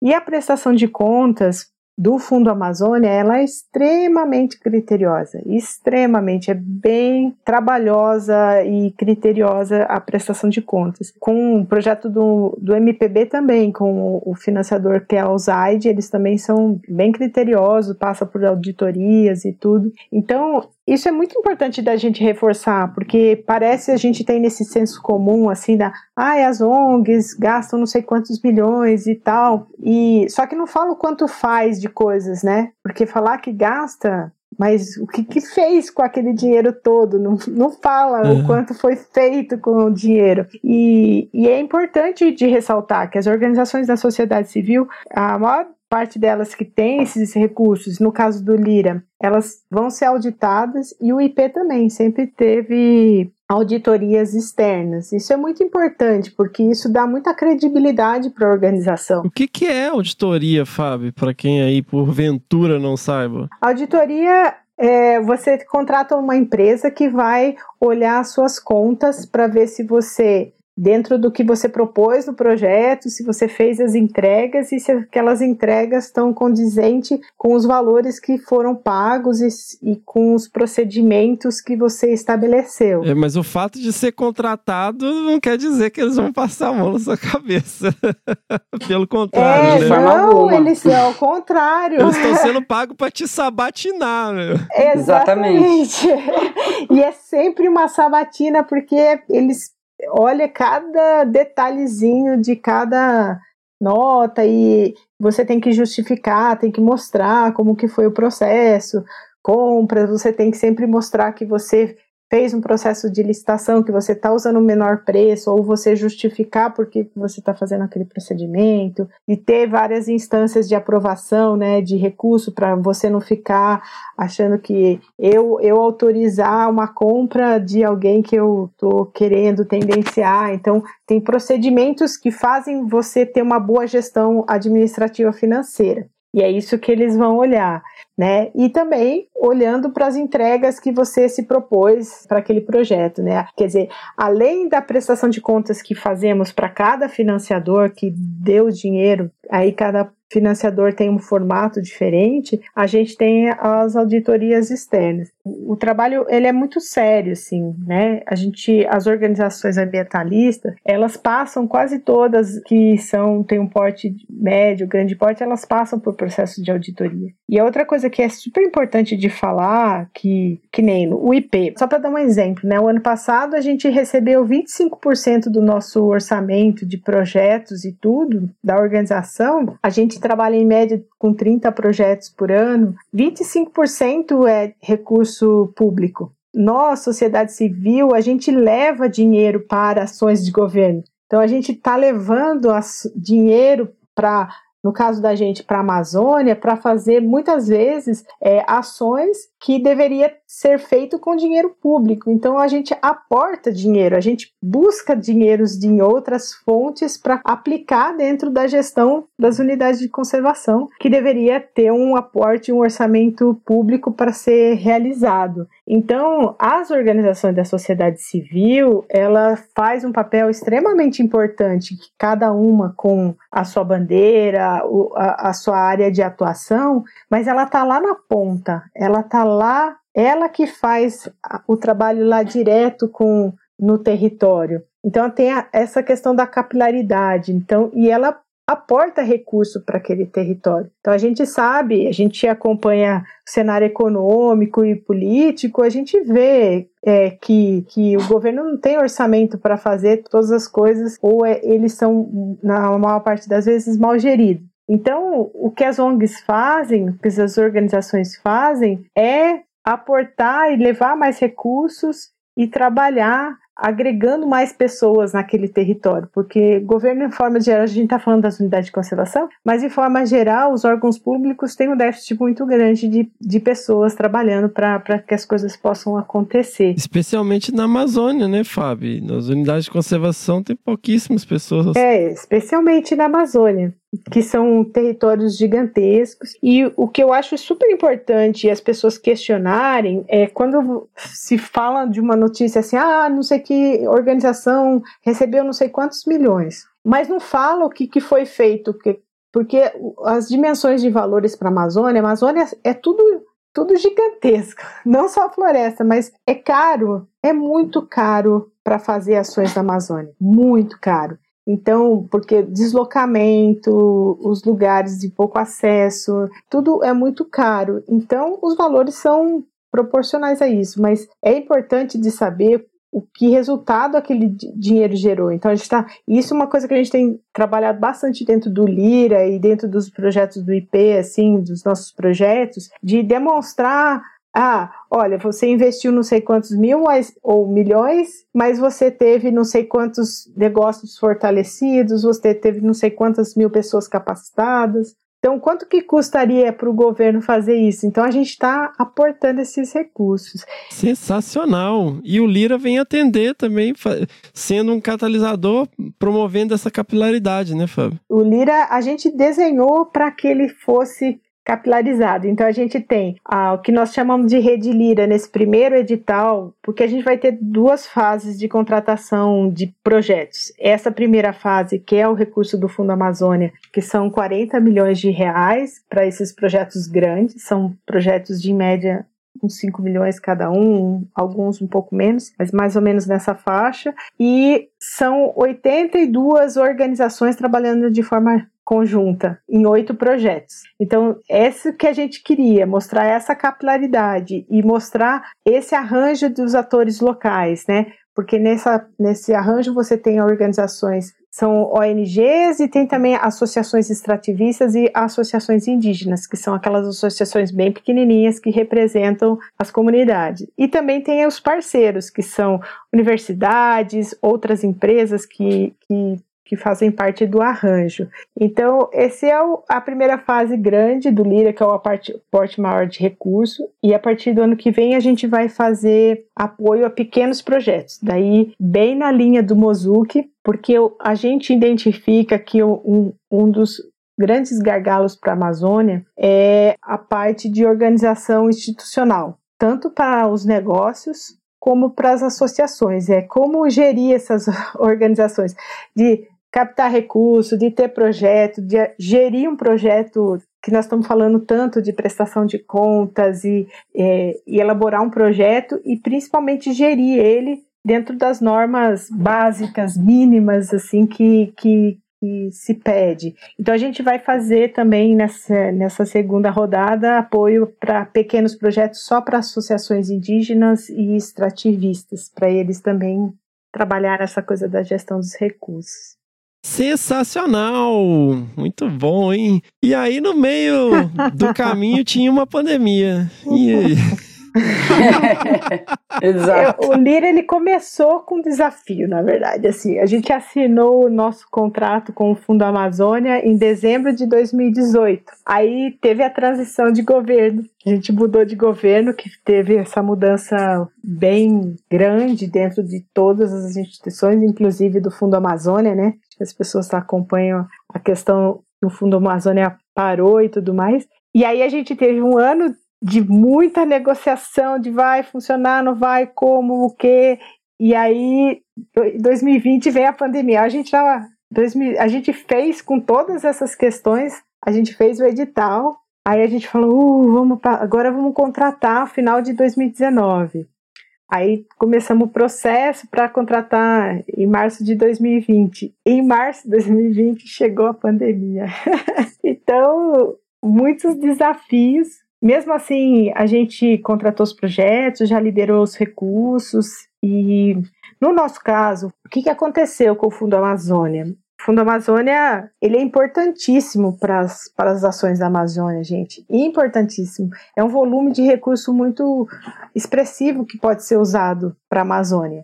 ele apoia muitas organizações públicas. Eu não sei se todo mundo sabe disso, mas porque falam assim, ah, as ONGs estão usando o dinheiro do Fundo Amazônia. Mas acho que são, eu não sei a porcentagem exata, mas é quase 50% dos recursos são usados para os governos estaduais e federais, o governo federal e estadual, né? Dos estados. E uma parte, então metade é, é recebido pelas organizações da sociedade civil. E tem formas diferentes e são normas que são são legais, são legítimas, né? E as organizações elas têm uma agilidade de, de aplicar o recurso também, muito diferente com como que a Angela colocou. Instituição pública tem outro ritmo, tem outros procedimentos, então funciona de uma maneira diferente. E aí o que, que aconteceu com o Fundo Amazônia? Que os projetos que já tinham sido contratados, é, eles tiveram continuidade, que é o caso do Lira, né? Então a gente não parou por conta do, da, parali, da paralisação do fundo. A gente deu uma diminuída em termos de velocidade de cronograma, porque aconteceram uma série de coisas que a equipe teve que fazer outras coisas para atender as demandas do governo em relação aos questionamentos e aí parou um pouquinho, mas a gente não deixou de receber. A questão é que foi extinto o, o, comitê que decide quais são as prioridades e esse comitê ele era bem é, dividido entre instituições de governo, instituições, é, organizações da sociedade civil. E aí o impasse é, é justamente esse é, da composição desse conselho e principalmente sobre as, a, as diretrizes no que usar o dinheiro do fundo. E o fundo tem quase, são 4 bilhões aí, ainda para gastar fora tem muito recurso. E o, o que, que, é o fundo, Fábio? Que é, é esse dinheiro que a Europa dá para a gente para impedir o desenvolvimento do Brasil? É esse dinheiro? Não. É, a maior parte do, do recurso vem do governo da Noruega, é dinheiro público né, da Noruega que eles entendem que é importante a floresta amazônica para a regulação do clima do planeta. É, porque eh, eles, se mudar um pouquinho o nível do oceano, eles vão ficar tudo debaixo d'água, né? Exatamente. então, eles têm essa visão de quanto a floresta amazônica é importante para a regulação climática do planeta, né, gente? Vamos. Precisa ter muitos. Só dar uma gugada aí, acha um monte de coisas. Assim. Então, eles eles pagam para o Brasil manter a floresta de pé. Então, a, assim, falando de uma maneira bem genérica, assim, eles fazem uma conta. Quanto que o Brasil tem a, mapeado o tamanho da, da, da floresta? Então, se teve desmatamento, eles pagam proporcional ao tamanho que manteve a floresta. Então, quanto mais desmata, menos eles pagam. Quanto mais a gente manter a floresta de pé, eles têm uma conta para isso e eles colocam dinheiro do fundo. E aí o fundo tem diretrizes de como usar esse dinheiro. Então esse, esse dinheiro é para apoiar projetos que mantêm a floresta de pé. Então aí tem várias linhas de ações que foram estabelecidas entre os dois governos, né? E é nesse impasse que está agora, porque esse impasse é, diplomático, né? Porque o, o Ministério do Meio Ambiente quer mudar as diretrizes do fundo, usar o dinheiro para algumas outras coisas que o governo da Noruega não aceita. E aí tem um impasse jurídico, porque o dinheiro está num banco, né? E tem contratos e tem questões de acordos internacionais, e, e, então é algo complexo, mas basicamente eles pagam pra gente, pra gente, a gente fala que a gente tem falta de dinheiro, não tem dinheiro pra Amazônia, eles estão querendo dar pra gente manter a floresta de pé. E muito no sentido do, o, o BNDES, ele é um banco de desenvolvimento, então a visão é muito forte para o desenvolvimento econômico. Eu acho que isso que você está comentando agora, Fabi, dá um bom gancho com uma questão que é a reflexão da floresta em pé, né? Porque a floresta em pé não significa não sem é, falta de desenvolvimento econômico, social, né? A gente está falando justamente de uma economia que se sustenta à base da floresta em pé, que, que dá tantos produtos, né? Presta tantos serviços. Então, assim, é meio burro pegar, desculpa a falar dessa forma, mas você pegar uma floresta com aquela biodiversidade, com aquela riqueza, com aquela potencialidade de produtos cosméticos e farmacêuticos e, enfim, né? De tanto, de tanto potencial econômico que existe e cortar para botar gado ou para fazer uma produção de algo que não, né? É, qual é o potencial real daquele território, né? É, isso é uma visão tão é, então, século XVIII. Assim, essa, né? essa, coisa da floresta em pé é tipo o que podemos produzir, né? Como podemos gerar renda a partir da floresta em pé? Não é que eles não querem que tenha desenvolvimento ou aquela, né? Não é uma discussão ideológica, é uma coisa muito concreta, assim, né? Vamos fazer uma nova economia baseada em produtos da floresta, valorizando os saberes locais e os produtos locais, ou a gente vai derrubar tudo e achar que só gado, soja, ou, enfim, só monocultura que funciona, né? Essa monocultura, esse gado vai beneficiar quem? Não que não possa existir, mas assim, é, tem que ter o equilíbrio, né? Porque senão a gente vai ter poucos beneficiados e, e, e, o passivo é distribuído entre toda a sociedade. Então acho que as pessoas têm que estar atentas. Ah, mas essa é a regra, né? o lucro é né? privado né? e o ônus é público, né? É. E esses recursos que vão para as entidades, os, os, órgãos públicos, eles vão muito para a proteção, para equipar brigadas, é, infraestruturas, que a gente vê tanto, né, todos os prédios e equipamentos públicos numa situação bem é, complicada. Então, esse dinheiro que do Fundo Amazônia vai muito, principalmente para os estados, é um dinheiro muito que às vezes faz uma diferença enorme, é, porque não, eles não têm nem isso no, no orçamento para fazer. Então, o Fundo Amazônia ele, ele, ele é muito importante para para as organizações públicas, porque é mais beneficiadas do que as organizações da sociedade civil, né? Sensacional.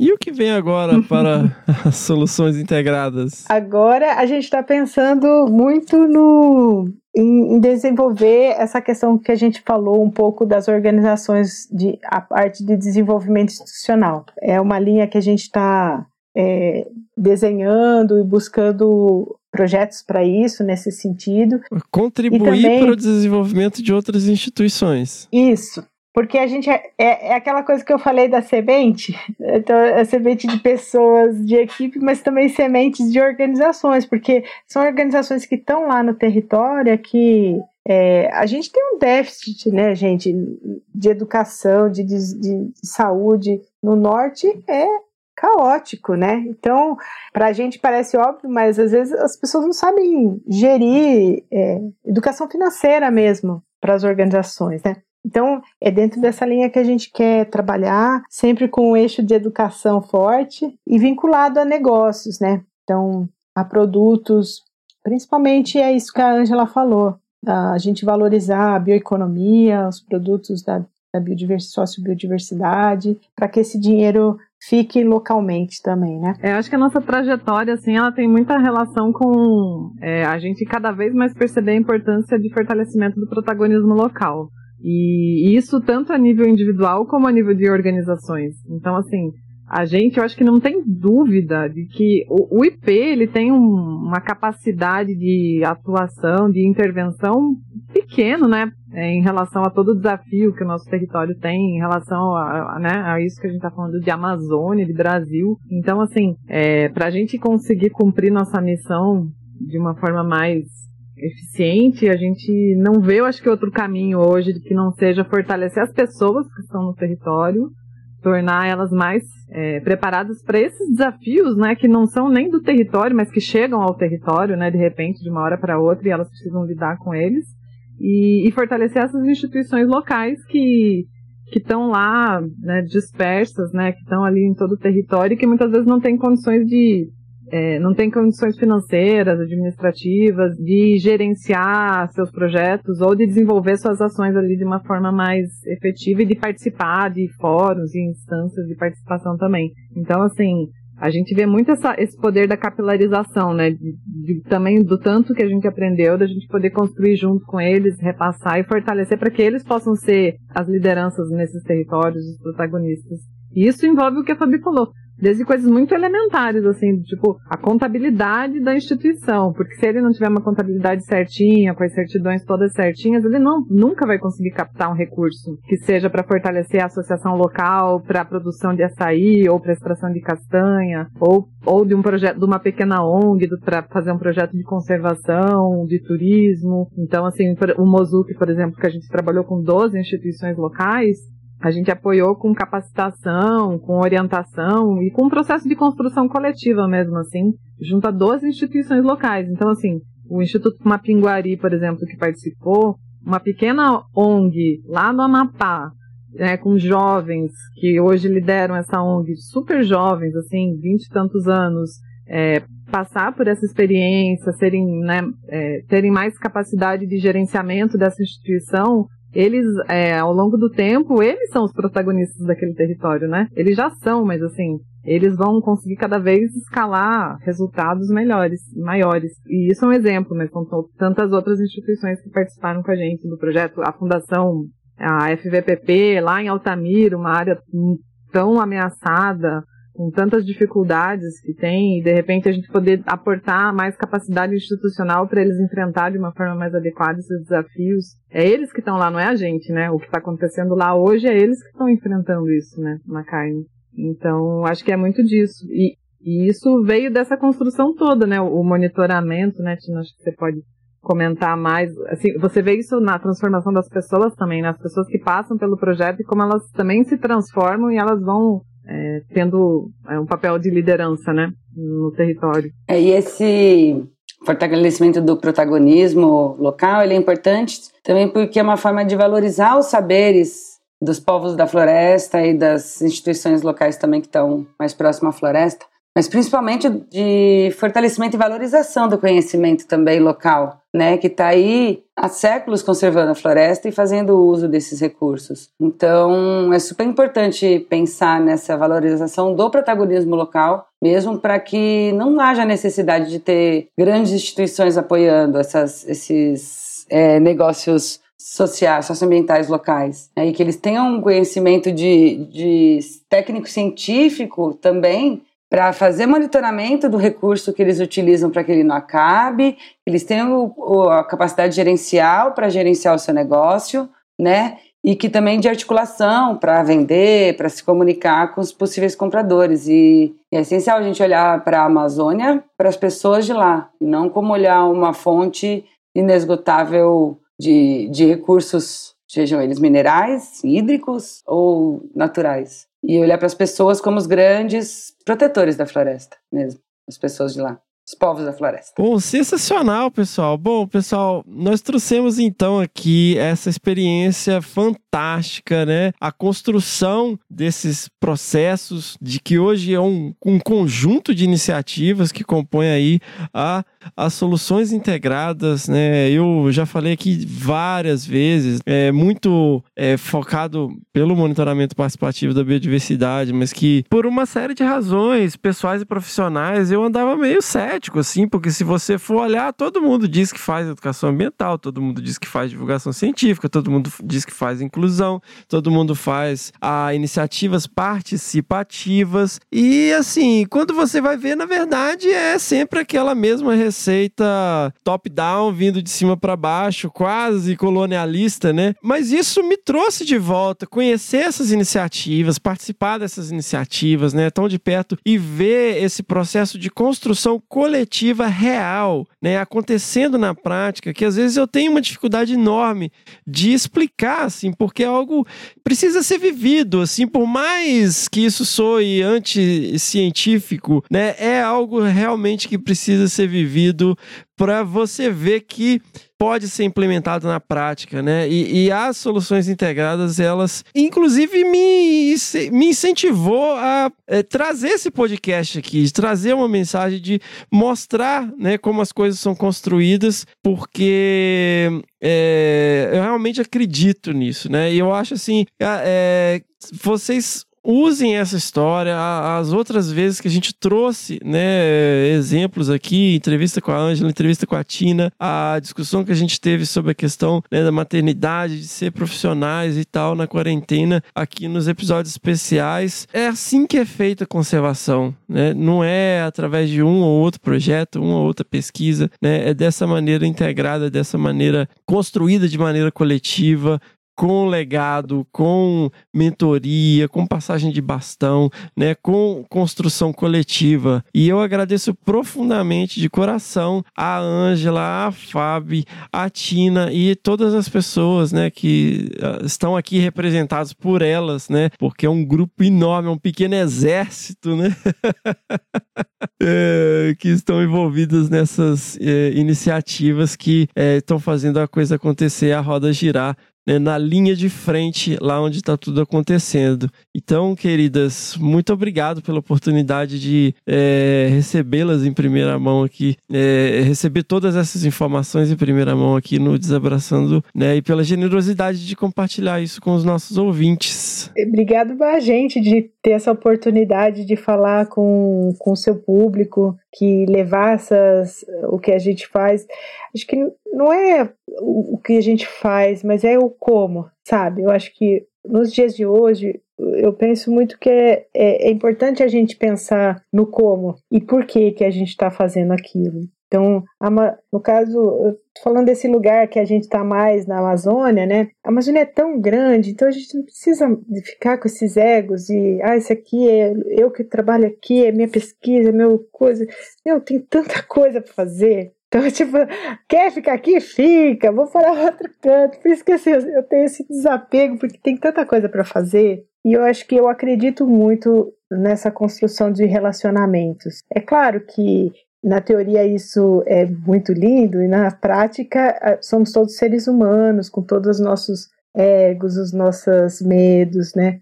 É, mas quando a gente constrói de uma forma conjunta, todo mundo sente parte e você mantém isso, né? Os ônus e bônus para todo mundo, né? Então, ah, mas é uma caminhada, a gente tem muito trabalho pela frente, muito trabalho, ainda mais agora em anos difíceis de desconstrução, de muita desconstrução, a gente vai ter ainda mais trabalho. Obrigada. Sensacional. Meninas? Obrigada, pessoal. Obrigada, Fê, pelo convite. Obrigada a todos vocês que nos ouviram. E vamos passar a mensagem à frente, né? A conservação não se faz com uma pessoa, com uma instituição, mas são todos juntos é, pesquisador, comunitário, governo. É, só assim que a gente vai conseguir realmente, é, efetivamente, fazer uma conservação da Amazônia, fazer geração de riquezas para o povo da floresta e poder manter esse ambiente tão importante, não só para o Brasil, mas para todo mundo. Obrigada mais uma vez. Queria agradecer também você, Fernando, pelo esse espaço super bacana. Parabéns pela iniciativa do podcast. Eu acho que ele, ele, ele vem aí desmistificando vários conceitos e várias iniciativas, né?